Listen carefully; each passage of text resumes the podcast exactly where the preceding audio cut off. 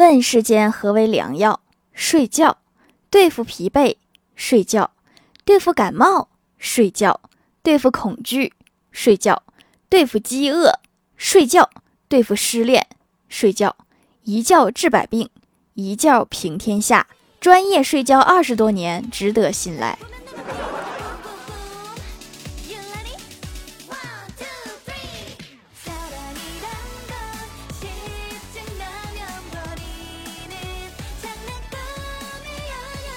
Hello，喜马拉雅的小伙伴们，这里是糗事播报周二特蒙版，我是你们萌豆萌豆的小薯条。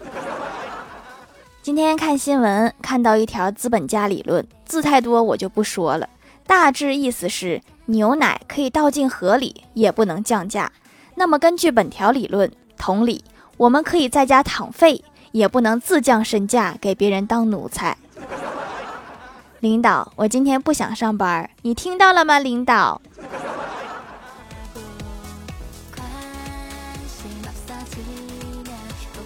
小时候看《西游记》，我最迷惑的就是龙王的三太子为什么会变成唐僧的白龙马？他不是被哪吒打死了吗？后来特地查了之后才明白，被哪吒剥了皮的那个是东海的，被一路骑到西天上去的是西海的。我现在就比较好奇，那南海的和北海的干啥去了？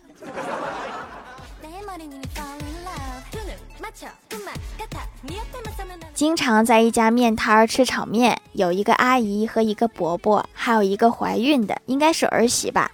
阿姨人很好，每次炒面都是满满的。上次吃炒面，我就突然问我说：“阿姨，这是您儿媳吧？”阿姨问我怎么知道，我脑子一抽就说道：“是闺女的话，怎么可能怀孕了还出来帮忙？”从那以后再吃面，感觉没有以前多了。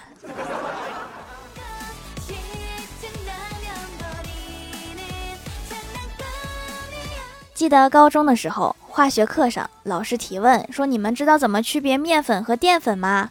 欢喜抢答道：“看哪个能包饺子。”然后老师狠狠瞪了他一眼，又提问说：“你们知道怎么区别酒精和醋吗？”还是欢喜举手，他站起来大声说道：“用饺子蘸一下。”你这个还是连续剧。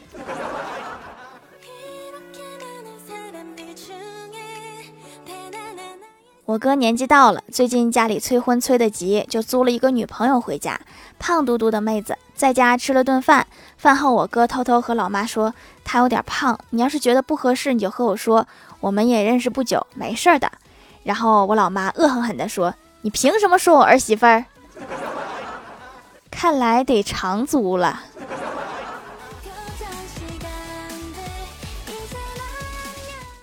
怪兽兽晚上睡觉总是磨牙，很苦恼，于是就问朋友们怎么办。小仙儿正在吃早餐，随口回复道：“说你呀，临睡前在嘴里放点黄豆，第二天一早就有豆浆喝啦。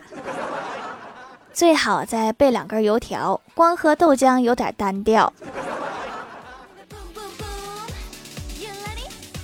中午不想出去吃，就打算点一份外卖。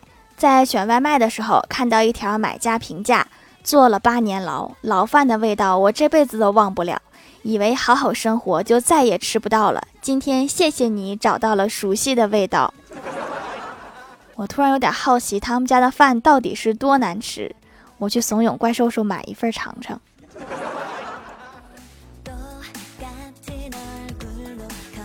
记得上小学的时候，有一次上课，男神传给我一个纸包。打开一看，是一只粉红色的小兔子，我就赶紧给他回纸条，捏的好可爱，哪买的橡皮泥？然后男神回复说，刚吃完的泡泡糖。咦，恶心。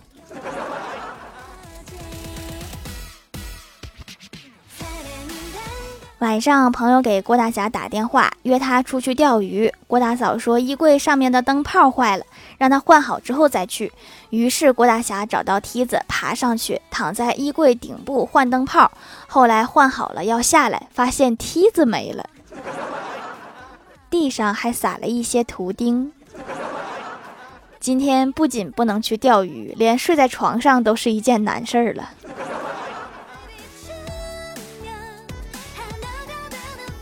郭晓霞过生日，郭大嫂提着一个大奶油蛋糕回到家，点上蜡烛之后，郭大嫂对儿子说：“快许个愿吧，这会儿你无论许什么愿望都能很快实现。”郭晓霞双手合十，微闭双眼，小声说：“我希望这个大蛋糕今天就我一个人吃。”你这个愿望得大点声许，最起码得让你爹妈听到才行。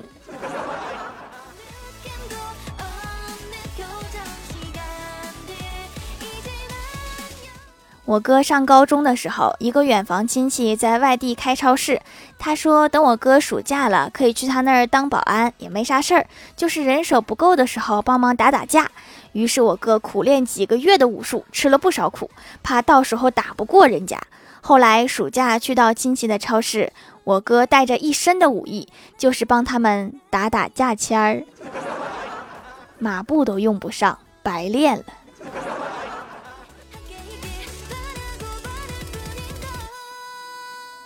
小姐妹过生日，包了一个包间，办了一个很大的派对，叫了很多的朋友，人非常多，有唱歌的、跳舞的。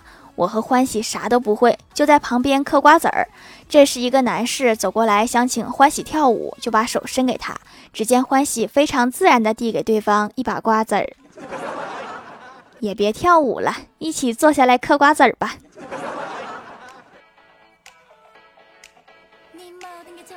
记得上大学的时候，有一天已经夜里十二点多了，上铺的欢喜还在看电影。考虑到第二天早晨还要上课，我忍不住劝他说：“别看太晚了，明天还有课呢。你都看完了，上课干啥呀？” 劝人也是需要方式方法的。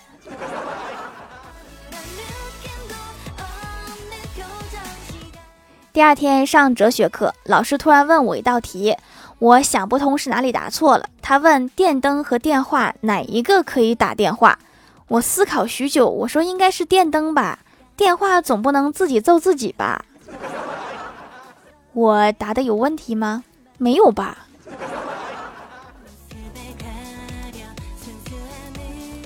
晚上吃完饭，我窝在沙发里玩游戏，老妈正好在旁边路过，看到我头上有几根白头发，心疼的摸了摸，说。玩手机挺费脑子的吧？这么年轻都长白头发啦！我没有生气，甚至有一点感动。老妈是第一个说我玩游戏用脑子的人。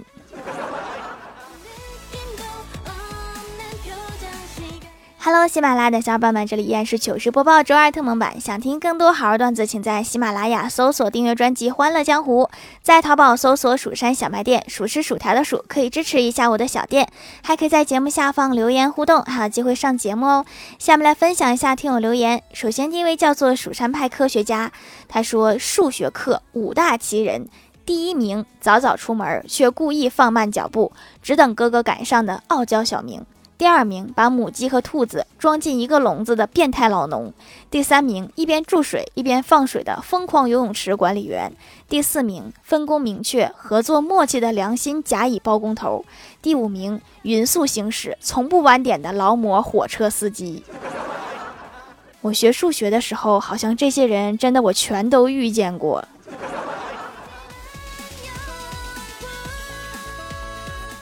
下一位叫做我是一个路人乙，他说沙发来个段子。有天小熊种了一颗草莓和芒果，发现草莓长得好慢，小熊就对草莓说：“没你不行啊，没你不行啊，你听到了吗？没你不行。”话说条谐音梗扣钱吗？我们这不扣，但是我有点想扣你的。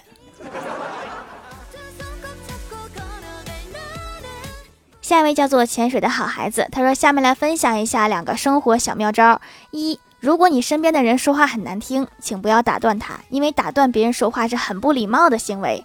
我们可以直接打断他的腿。二，如果你实在觉得夏天很热，你就可以把一只麒麟放进冰箱，第二天再把它拿出来，你就可以得到一个冰淇淋啦。有道理，我都记本上了。”那郭麒麟就是郭德纲饿了，然后把麒麟放在了锅里，对吧？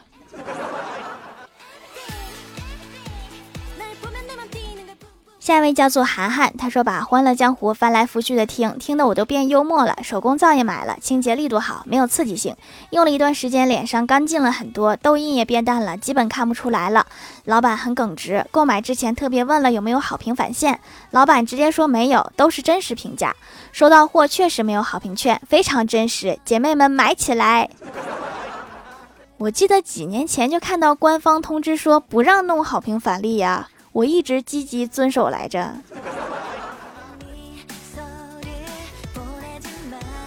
下一位叫做薯条酱，别拖鞋，自己人。他说：“哥们儿失恋，上网发了一条心情，为什么连听歌都会感到窒息？”哎，不一会儿看到了他的室友回复：“麻烦你不要把耳机线缠在脖子上听歌，换个无线的吧，无线的安全点儿。”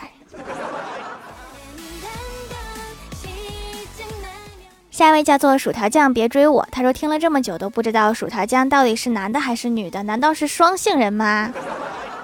你是从哪个方面觉得我像个男的呢？难道是我太帅了吗？下一位叫做卢玲玲，他说其实我觉得你哥和李逍遥挺配的，你哥不是喜欢男孩吗？你也这么觉得吗？我也这么觉得呀，但是他们两个不这么觉得，可惜了。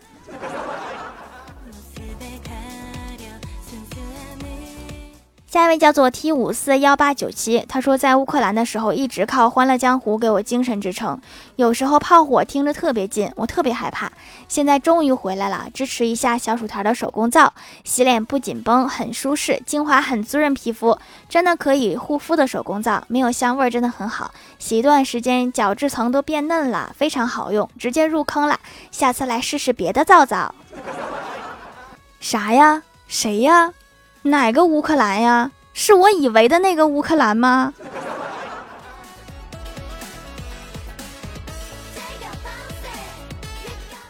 下一位叫做薯条的新粉粉，他说：“薯条姐姐，我才来喜马拉雅，发现你这个人见人爱、花见花开、车见车爆胎的主播，成了你的新粉粉，请求入你的后宫，可以吗？求读。可以呀，可以呀，照片发来我看一下。”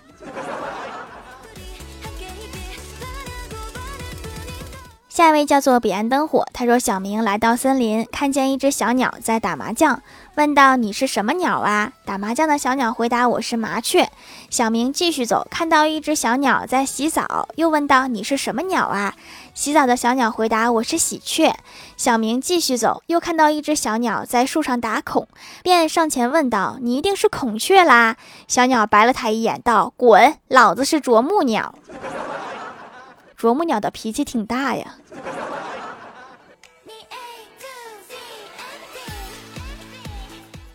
下一位叫做大海里的星河，他说听了五六年了，也潜水潜了五六年了，第一次冒泡，留个小段子。有一天，李逍遥去找太二真人倾诉，太二贫道乃是太乙真人。好的，太二真人，我那么黑，现在还那么大太阳，不得晒得更黑吗？真人默默打开门，李逍遥恍然大悟，说：“真人，你是不是让我敞开心扉，不要在意别人的看法？”只见真人扭头说了一句：“想啥呢？我不开门看不到你。”我发现真人家里是不是没有灯啊？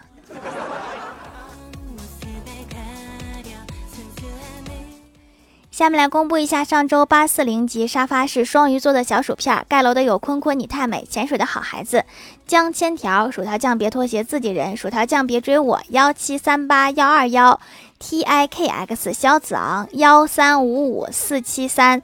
地灵喵、彼岸灯火、万有引力、牛顿、洛霄、可乐鸡腿、大汉堡，感谢各位的支持。好了，本期节目就到这里了，喜欢我的朋友可以点击屏幕中间的购物车支持一下我。以上就是本期节目全部内容，感谢各位的收听，我们下期节目再见，拜拜。